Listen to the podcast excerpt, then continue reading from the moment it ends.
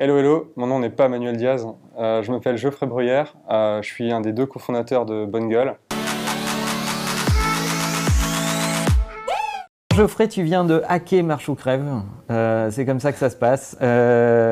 tu es notre invité du jour, cofondateur de Bonne Gueule. Dis-nous en deux secondes ce qu'est Bonne Gueule pour ceux qui ne connaîtraient pas. Bonne Gueule à la base c'est un blog de vêtements qui a été fondé en 2007. C'est un peu une histoire à la façon euh, génération youtubeur, mais, euh, mais cette fois-ci côté blog. Et en fait, pendant très longtemps, ça a été juste un, juste un hobby.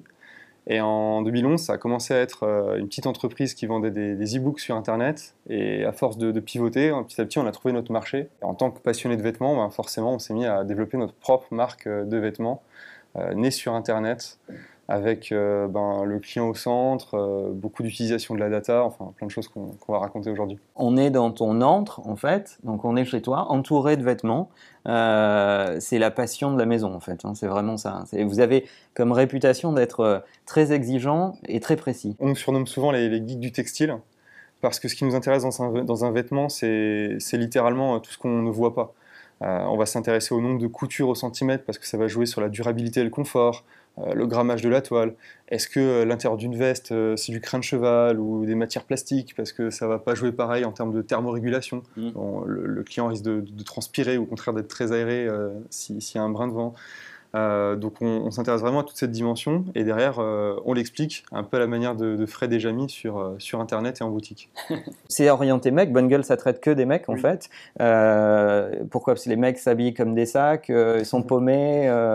Les mecs s'habillent vraiment de mieux en mieux, mais c'est vrai que quand nous on est arrivé il y a une dizaine d'années à Paris, nous-mêmes, en fait, on ne savait pas forcément comment s'habiller, il n'y avait pas de, contenu qui existait, et le peu de contenu qu'il y avait, euh, encore aujourd'hui, euh, il était vraiment un peu trop euh, écrit pour faire plaisir aux marques.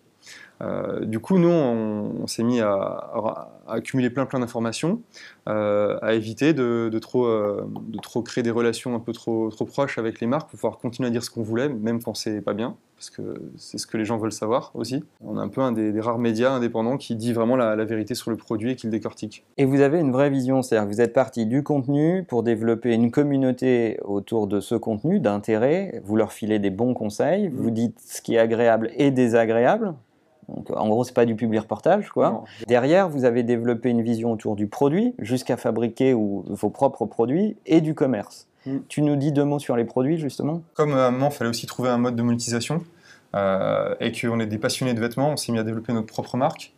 Euh, et le truc cool, en fait, c'est qu'il n'y a personne de l'équipe qui venait de la mode à la base. On a pris en fait tous les, tous les must-have qu'il faut autour d'un produit.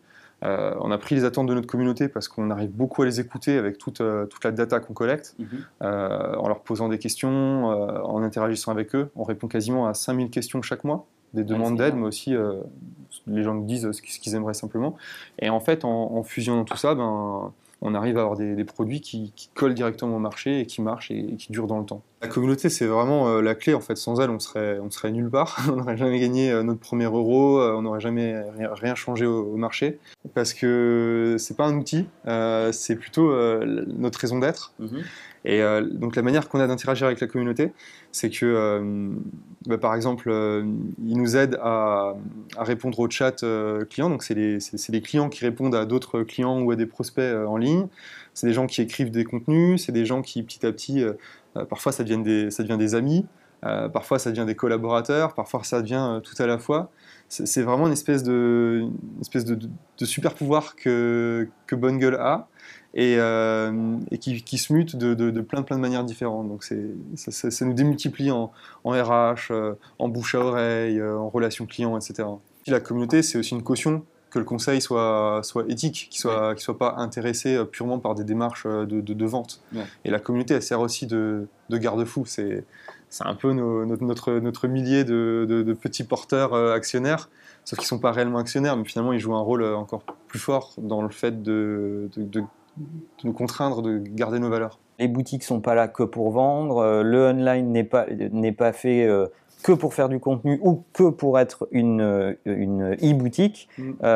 et tu as même collé un modèle managérial là-dessus, c'est-à-dire que tes vendeurs sont, sont pas forcément incentivés que sur les ventes ou sur les ventes en général. Raconte-nous ça, c'est vachement intéressant, je pense. D'une part, on se dit que le client il a un besoin et finalement, ce qui compte, c'est pas c'est pas est-ce qu'il achète en boutique ou est-ce qu'il achète sur Internet, c'est est-ce qu'à la fin il est satisfait et est-ce que la manière de l'avoir servi euh, elle, est optimale. Mhm. Donc du coup, euh, on part d'un besoin client et ensuite euh, on propose différents services sur différents canaux.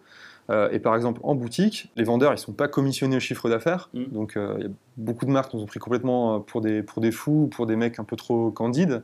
Mais en fait, c'est une approche qui cartonne, qui est vertueuse pour tout le monde, parce que les vendeurs, vu qu'ils trouvent enfin un vrai sens à, leur métier, donc qui est le conseil, et eh ben, ça les éclate et ils impriment beaucoup plus de, passion en fait dans leur, dans leur relation client. C'est un truc très, très gène Y, mais, mais c'est important quoi, au quotidien de se sentir aligné avec, euh, avec ce, ce, en quoi on croit profondément. Mais en 4 ans, on a pu passer d'abord de, 0 à 2 millions hors taxe tout en étant profitable euh, sans lever de fonds. Euh, donc euh, c'était déjà, déjà un petit peu unique sur le, sur le marché. Mm. Après, on a levé des fonds en septembre dernier euh, parce qu'il fallait qu'on stocke davantage. C'était difficile d'accueillir la croissance en fait juste en s'autofinançant. Du coup, on a trouvé des investisseurs qui nous ressemblent aussi, qui sont soit des, des anciens entrepreneurs, donc des gens comme Thierry Petit, showroom privé. Cyril Vermeulen au féminin, Nicolas Santivel, quelqu'un qui était chez, qui, développe une marque géniale aussi qui s'appelle Ami, mm-hmm. et puis aussi des, des plus anciens euh, qui s'intéressent à la permaculture, euh, à des choses comme ça. Mais à côté, vous avez fait un petit casting. Ouais, voilà. Qui vous ressemblent. Mais en même temps, qui sont des mecs euh, carrés, quoi, genre anciens des jeux Europe de Mars, des gens comme ça. Et ils nous challenge un peu sur tout le scope. Puis à la fin, on a, on a, on a pu embaucher plus de profils à valeur, donc des data analystes, des spécialistes du retail, des spécialistes de l'expérience client. Alors disons deux mots de ton équipe justement, parce que c'est vachement intéressant. Toi, tu viens d'un background plutôt académique et scolaire sur la physique. Euh, tu me disais dans ton équipe, il n'y a, pas beaucoup de gens qui viennent de la mode en réalité. Euh, comment vous réussissez cette secret sauce là, ce, mélange euh, particulier de ces compétences qui donne cette touche bonne gueule qu'on retrouve dans le, dans le style et dans le ton? Déjà, on se dit plutôt, est-ce que les gens sont passionnés par leur domaine fonctionnel? S'ils viennent sur du marketing, ça doit être des passionnés de marketing. S'ils viennent sur du retail, ça doit être des passionnés de retail. Ça ne doit pas être des, des, fanboys euh, de, vêtements, parce que finalement, euh, ce qui fait leur job au quotidien, c'est pas euh, c'est pas le vêtement, c'est le domaine qui travaille autour du vêtement. Ensuite, bien sûr, il faut qu'ils s'intéressent à, la matière. on est quand même une team un petit peu colorée, on a tous des styles un petit peu différents. et à la fin, ce qui lui fait rester, c'est que, bah, que les gens ils, développent vraiment des, des, relations humaines, sociales entre eux. Euh, c'est une sorte de grande bande de copains, c'est ce que nous on veut insuffler. Euh, c'est ce qu'on retrouve aussi sur des business comme, euh, comme Melty, comme le slip français. Voilà, c'est pas quelque chose de, totalement novateur chez, chez, nous.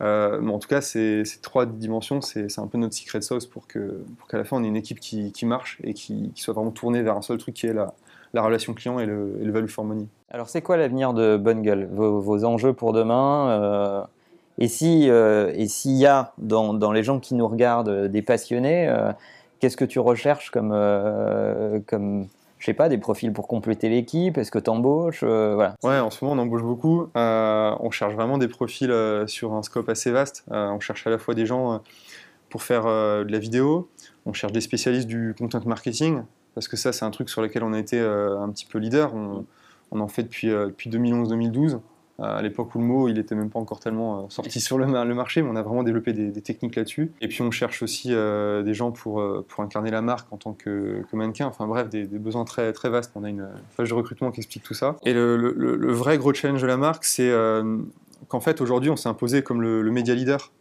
sur, la mode masculine en, en français.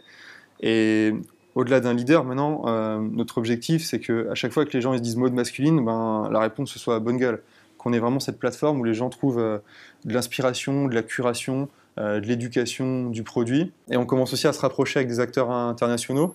Euh, notamment, on commence à rencontrer des blogs allemands qui ont les mêmes valeurs que nous. Et l'objectif, c'est un moment de créer des liens, peut-être un moment de faire une joint venture ou des, ou des rachats de, croissance externe pour bah, dupliquer notre modèle français qui, qui, marche très bien, qui est toujours en forte croissance, mais sur d'autres zones qui pourraient qui pourrait coller en fait en termes d'aspiration sociétale. Ouais, mais ce qu'on voit, c'est que en Allemagne, ça a toujours été un pays leader en fait sur, euh, sur tout ce qui est RSE. Donc on pense qu'il y a même moyen que ça marche mieux. Mhm. Et ce qu'on voit aussi aux USA, c'est qu'il commence à y avoir des grosses, grosses success stories. Là, il y a un business qui s'appelle Bonobo qui vient d'être vendu, je crois, 330 millions de dollars à, Walmart. Mhm. Euh, et on commence à voir les mêmes choses arriver en France. D'un côté, euh, il y a des marques très fortes sur, euh, qui naissent sur Internet et qui se répandent dans le physique et qui veulent dire des choses profondes aux consommateurs. Et de l'autre, il y a des acteurs qui sont titanesques, mais qui sont de plus en plus déshumanisés. Mhm. Et à un moment, bah, ils ont besoin de, marques fortes.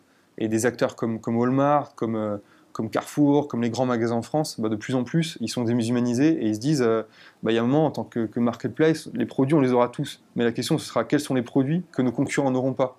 Et ça, ce seront des produits euh, iconiques et qui voudront dire quelque chose, des love brands. Et, tu te rendras compte euh, en, en, observant ça que c'est souvent les enseignes qui ont ce problème. Parce que quand on est une ancienne, on n'est plus vraiment une marque. Et donc, ils ont besoin d'une marque qui a des valeurs, qui raconte son histoire, etc., Elles sont parfois un peu perdues en cours de route là-dessus, elles ont une des approches trop, trop marchandes.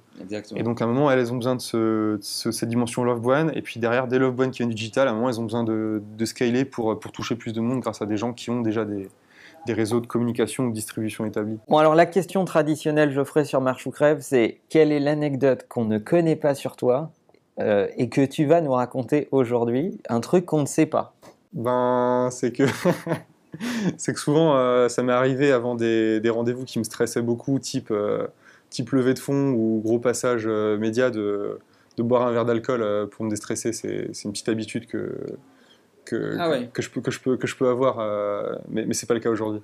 Gestion du stress par, par l'alcool. non, mais c'est, juste le petit verre pour, pour délier la langue. C'est... D'accord. Rien, rien de déraisonné. bon, écoute, on est hyper content euh, que tu aies accepté de parler à la communauté euh, Marche ou Crève. Il y a plein de gens qui se posent des questions sur euh, comment lancer leur business, etc. Je pense que as une histoire hyper inspirante pour eux. Le, fait d'avoir démarré par le contenu pour aller vers le commerce, c'est c'est hyper intéressant. La façon dont vous le faites, c'est hyper intéressant. Et si vous vous regardez dans la glace et que vous vous dites vraiment qu'il y a un truc qui déconne, allez sur Bonne Gueule, parce que c'est là que vous allez trouver votre solution pour vous réconcilier avec vous-même. Et n'oubliez pas, en attendant, que la meilleure façon de marcher, c'est de vous abonner. À bientôt.